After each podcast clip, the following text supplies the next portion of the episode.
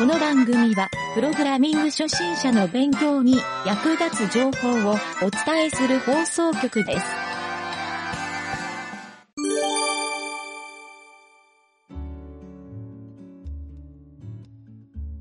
まあ、中感じでね、この、今回、今週は本当に、このオブジェクト思考構成が、我ながらよくできたなと思いながら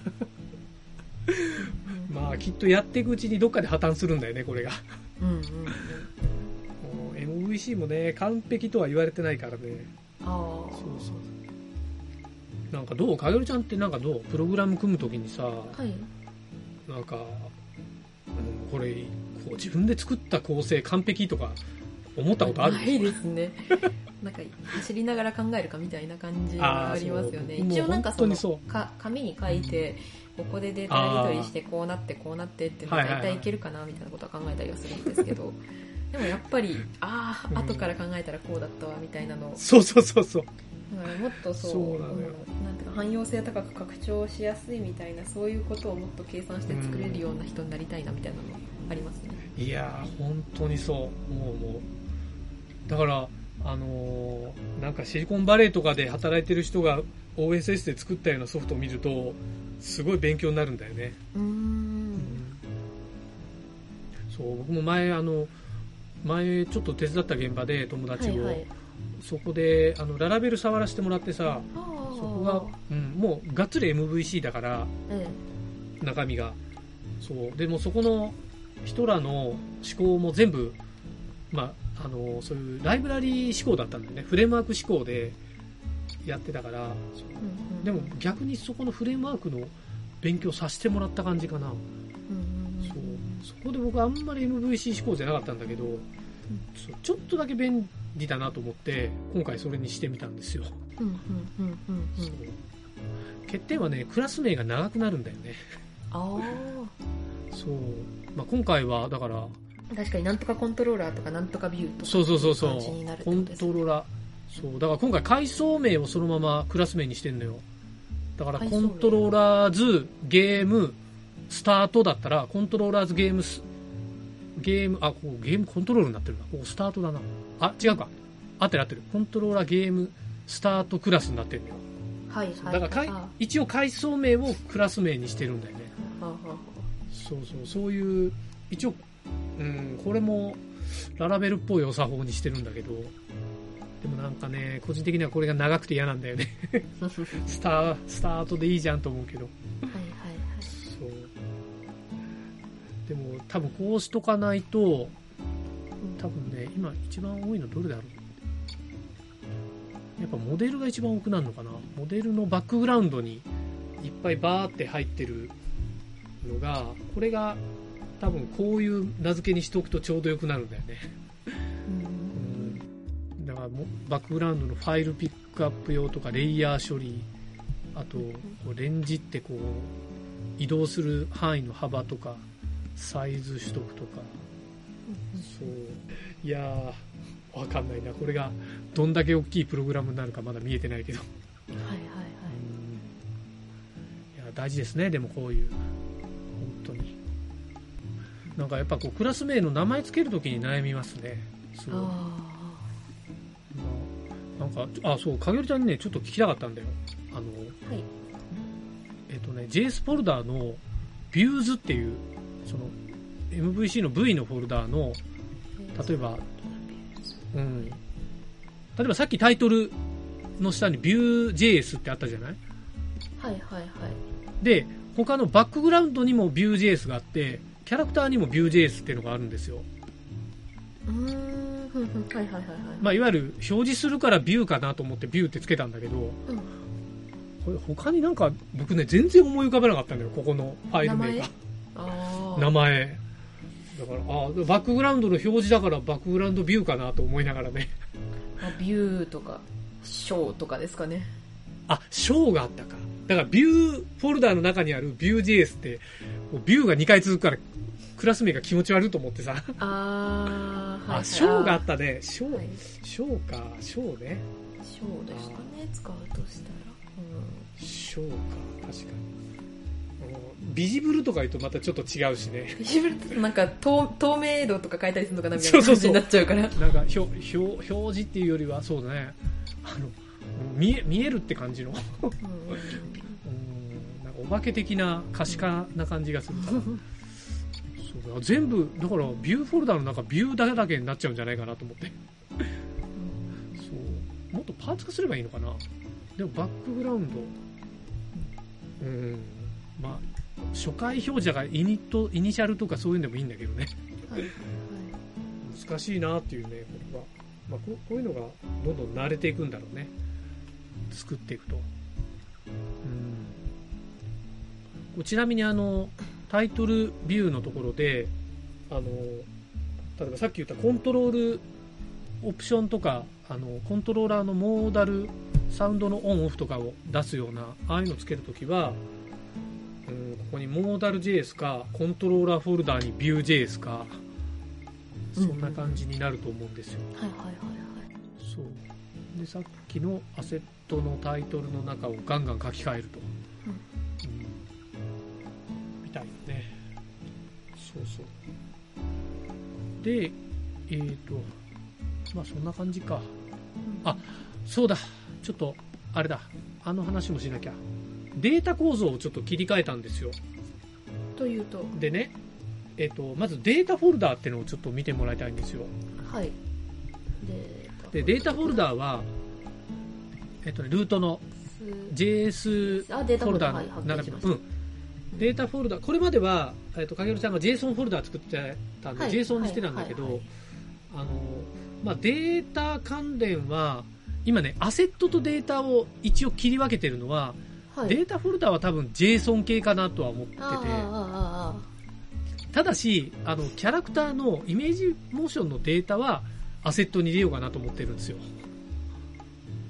いわゆるえっ、とねえっ、と拡張子じゃなくてうん画像データっていう扱いで、あそのはうん、いわゆるなんか、うん、バイナリーとかでもちょっと分けづらいんだけどあはいはい。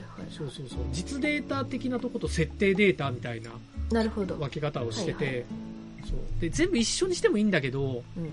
そうするとバックグラウンドが被るなと思って一応ね分けてるんですよ。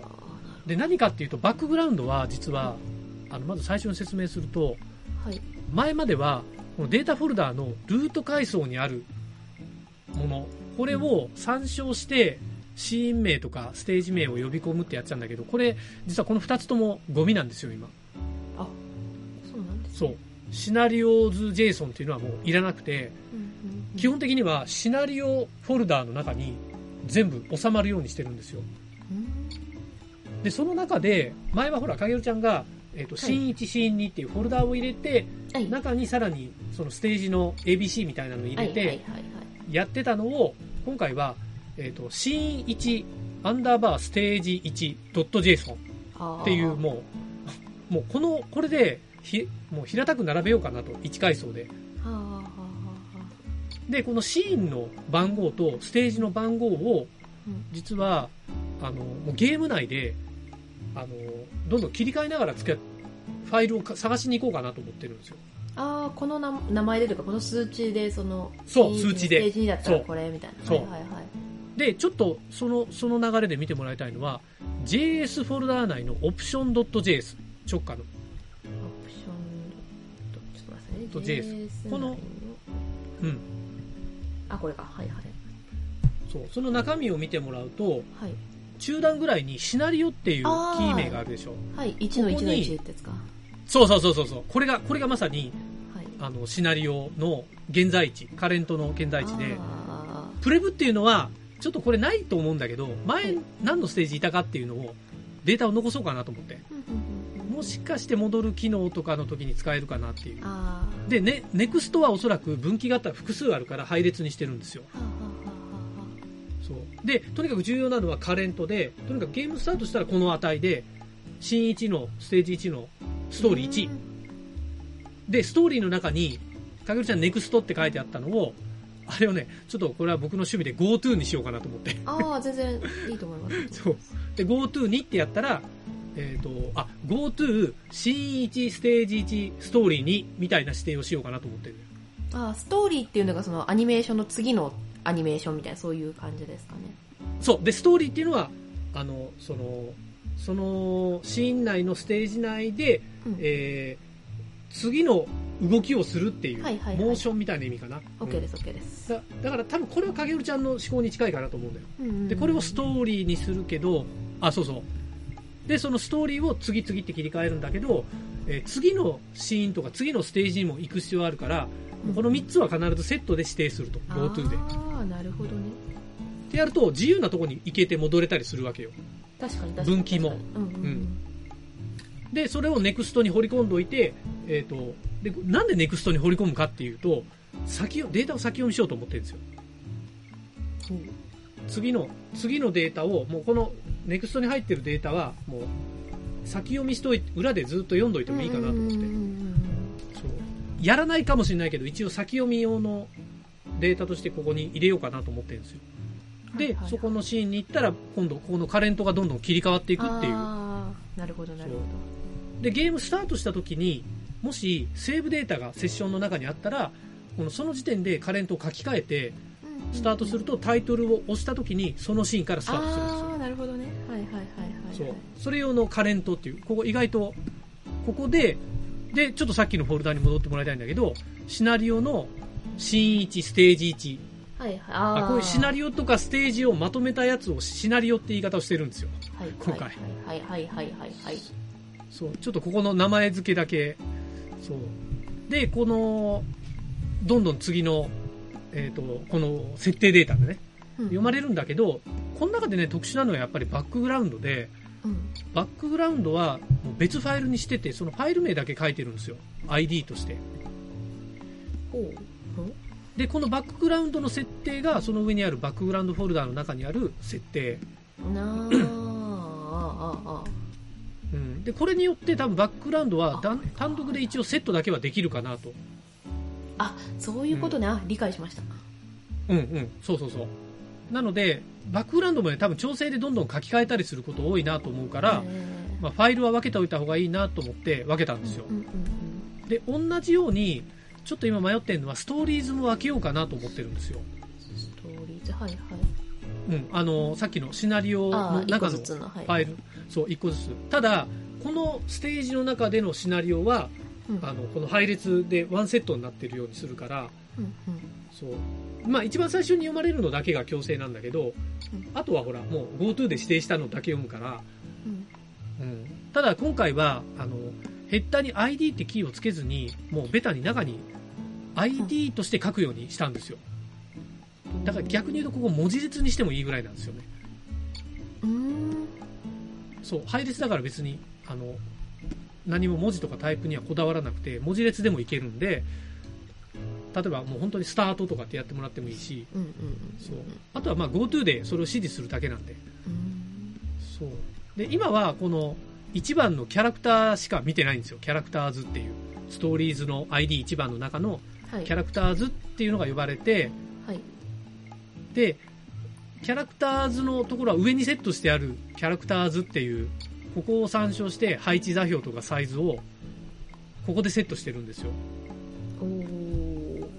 という、ちょっとい入り子になってるんだけど、はいはいここを1本でやってもいいんだけど、多分、次のストーリーに移った時に、同じキャラクター配置を、あ、そうか、あ、そうそうそう、ごめん、ちょっと説明が前後になるんだけど、はい。キャラクターズっていうのは、キャラクターズほらってい、う。あの、キャラクター、ストーリーズの中に、ストーリーズの直下の、配列の直下に、あ例えば ID1 の下にキャラクターズってあって、ペーパーフロントと先生がい。るじゃない。はいはいはいはいいます。ねそう、これが、これがね、えっ、と、このシーンが始まって、うん。最初に呼ばれるところで、こいつをセットしてほしい、セットするようにしようかなと思ったんですよ。はいはいで、なぜなら、なぜなら、あの、途中から出てくるパターンもあるかなってちょっと考えて、そういう仕様にしてるんですよ。あーそうはいありますねありますねうん。そう。まあ、なので、初めにセットして、えっ、と、なんか、イベントで、えっ、と、オパシティゼロにしといてもいいんだけど、はいはいちょっとね、そこが迷ってるところなんですよ。はいそう。でもというので。ゼロだとそのその場にスッて現れてますよね。なんか向こうからやってきたみたいなところが欲しい時とかはありあその場合は多分座標をずっと向こうの座標にしといて動かしてくる感じかな。そうまあ、とにかくそういう意味でそうキャラクターズもちょっとここで分けてるんだけどここでもう一個このキャラクターの ID がはい。そのアセットの中にあるキャラクターズフォルダーのファイル名になるようなまあ、いわゆるその ID なんですよ。なるほどね。はいはいはいそうはい。でその時に下にネネームってあるのはそれが複数もしあるんだったらここを分ければあの同じ ID で違う名前で登場させられますよっていう意味でそうそうそうそう。そういう意味にしてるんだけど、まあ、とにかくこのキャラクターズっていうのを今ストーリーズに配置しないとキャラクターが出てこない仕組みになってるんでああこれちょっと考えた方がいいな。もう一回考えよう なんか言っててそうじゃなくてもいいなって思い始めた。うん。そう。まあまあとにかくねそういう感じでこの、えー、とシナリオのファイル設定。で下にサウンドも定義をしてって、えー、とこの ID を例えば BGM とかでセットすればそれがなりますよっていう定義ファイルでこれも多分シーン内でコロコロ変わるからこれだけ一つのファイルにセットしてもしゃあないなと思ったんでもうこんだけまとめてファイルセットさせようかなという。なるほど。そう。でバックグラウンドがシーン分かれてバックグラウンド同じのがもう使うのがないっていうんだったらバックグラウンドも入れてもいいんだけどはいはい。バックグラウンドはその可能性もあるなと思って一応外出ししてるんですよ。あーあーあ。そうそうそう一応後のはねそう参照したりこのシーン特別の定義っていう概念にしてるんだけどね。そう。すると意外と設定のファイル自体は少なく済むかなと思ったんだよ。確かにそうですね。それでもうなんかどんどん呼んでくっていう感じに。そうそうそう。もう次が次へ呼べばいいからそう。でなんと嬉しいことにこの JSON ファイルはかけるちゃんがこだわってた JSONC でもいいし あの拡張子が JSON のままはい。あの実はちょっとこのあの VS コードに対応してないんだけど中に JavaScript のコメントを入れるようにはしてるのよ。入れてもエラーが出ないように。あの JSONC で全部 JSON 分解するっていうライブラリをちょっと簡単だったから自分で作って入れときました。すごい。そうだからいやまあすげえ簡単だったのよ。あのコメントを全部削除して JSON として取り込むってやるだけなんで。うん。そうそう。なのであのコメントはまあガンガン書いてくれてもあ問題ないです、うん、という感じで。まあただちょっと JSON フォーマットには依存したいからあのこれややこしいんだよね。なんかダブルコーテーション使わないといけないとかね。そういうのがあるから。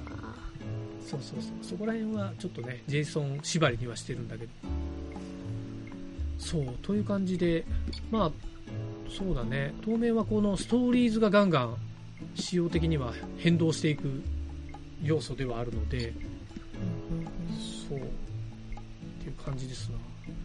どうしようこれ。分けた方がいいかな。ストーリーズ分けようかな。BGM, BGM じゃない。バックグラウンドみたいに。ああバックグラウンドはねそうとバックグラウンドはとにかく思ったより大きくなるなと思ったんでそう設定ポイントも多いしそうただストーリーズはもっと大きくなるのはそういうバックグラウンドとかのイベント設定を全部中に入れていかないといけないからうんうん。よく考えたらもうこんなもんじゃないよねきっと。ストーリーズめちゃめちゃ増えると思うんだよね。そうですね。結構いっぱい。分けるか分けるか。あいや分ける分には全然そんなに問題ないんですよストーリーズフォルダを作ってただ名前が新一ステージ1みたいな名前になりそうだなそうなると。他でだって参照しないんだよねそれは。ー他で参照というと？例えば新1のステージ2で、はい。新1のステージ1のこのシナリオを参照しますってことは多分ほぼないと思うんだよ。ないですね多分。うん、そう、だから、このシナリオフォルダーのファイル名とほぼ同じになるなと思ってね、ほぼっていうか全く同じになる感じなんで、そうですね。だっったら中に残しといた方がいいかな。どうしよう。なんかなんだろう。これはもうプログラマーの差がかもしれないけど 一つのファイルはできるだけ短くしたいみたいなそういうはいそういうのもちょっとあったりするからね。あとなんかそのシナリオを書き換えた時にちょっとシナリオの書き方間違えてあ画面全体がバグるみたいなのをうん。避けるためにシナリオのとこだけでエラーが出るように分かるとかね。そういうのもちょっと意味的にはあるけど。まあいいか。とりあえずまだまだ分ける分けた方がいいと思った時に分けようかな、まだ今ですね。うん。後から分けるこうん、そうそう後から分けるでも全然いいし。そうここはそんなにそんなに難しくないとと思うから、うんうんまあ、今回だからはい。影るちゃんがいるからはい。なんか悩んだ時は聞けばいいっていうねこの安心感が非常にね。これはやっぱ一人開発と大きく違うところですね